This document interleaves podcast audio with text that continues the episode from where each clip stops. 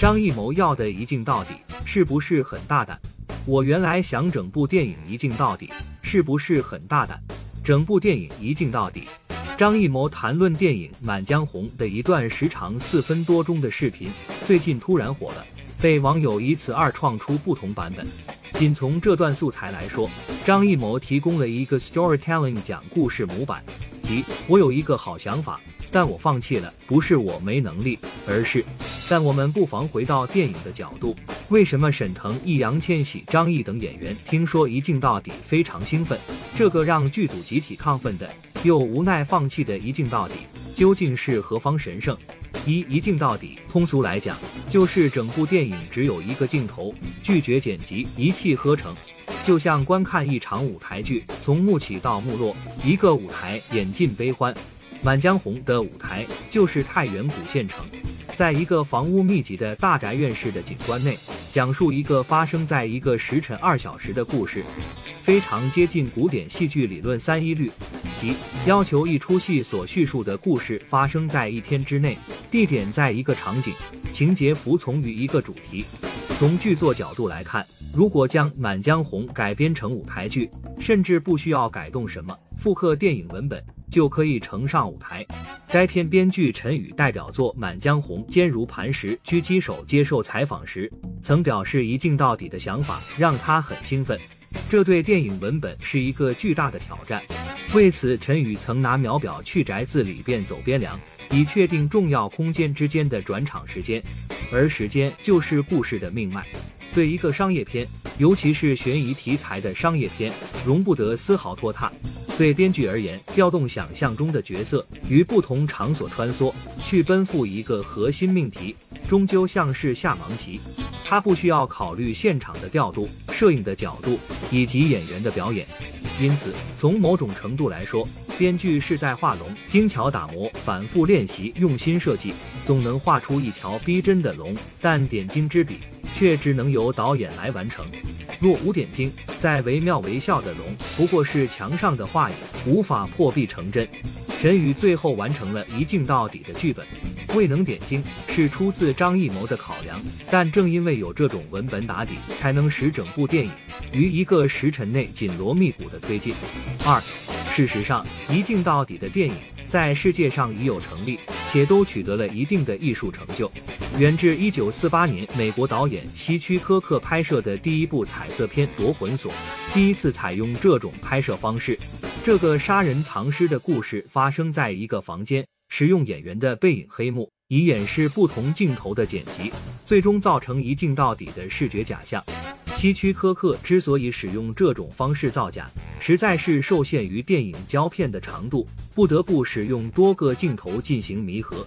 进到二零一四年，墨西哥导演冈萨雷斯的《屌人》同样以一镜到底著称，并斩获第八十七届奥斯卡最佳影片与最佳摄影奖。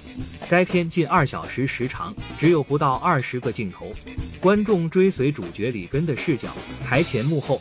室内室外来回穿梭，仿佛置身迷宫。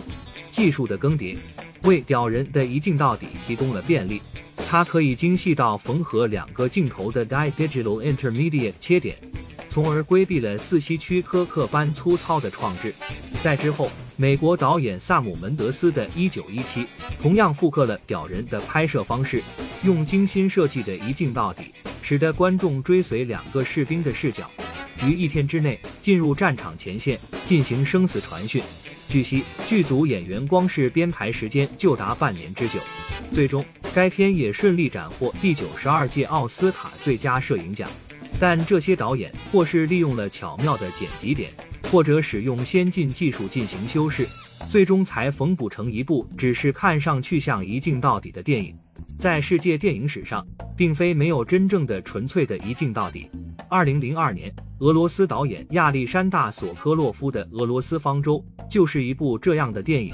该片讲述一位当代电影人穿越至前圣彼得堡的古老宫殿，由此展开一段奇幻之旅。本片共拍摄四次，前三次因为技术问题失败了，第四次才拍摄成功。后期制作只是调整了画面效果，一刀未剪。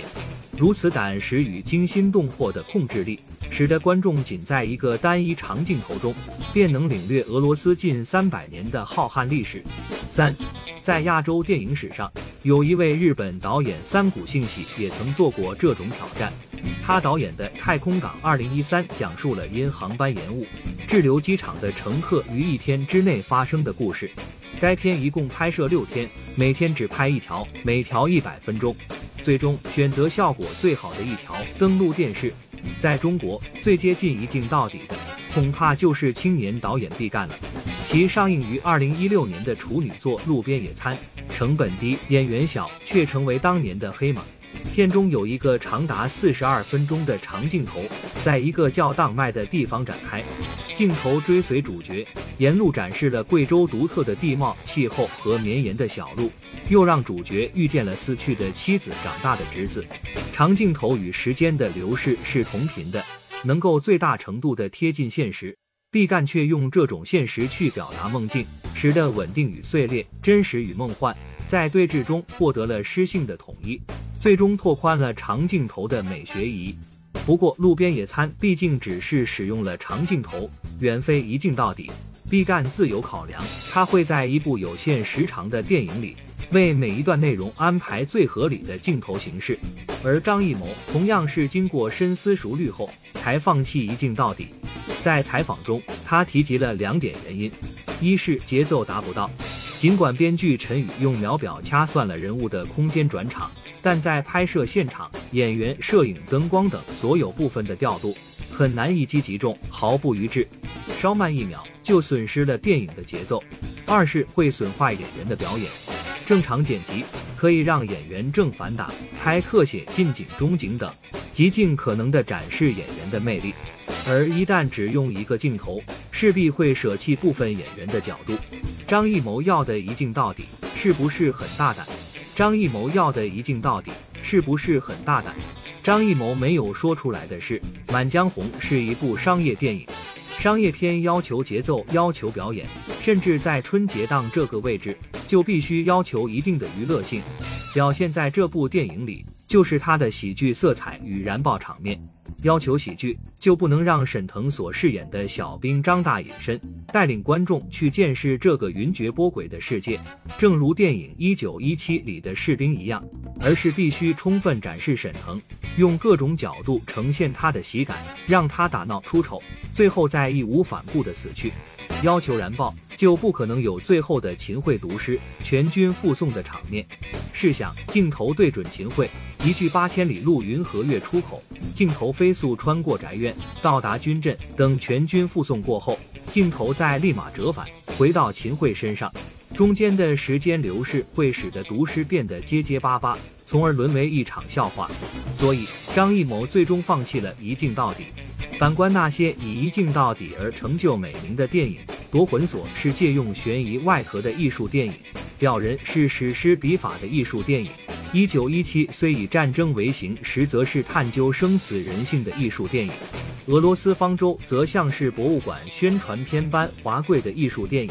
他们几乎不要求票房，只是就艺术的表达而选择了一镜到底这种可以让人身临其境、无限逼近现实的拍摄方式。所谓其实从心所欲不逾矩。七十多岁的张艺谋，物质与名气地位早已不缺。他只是想尝试自己还没尝试的，只不过他这次拍的是商业电影，《满江红》还不能让他完全从心所欲。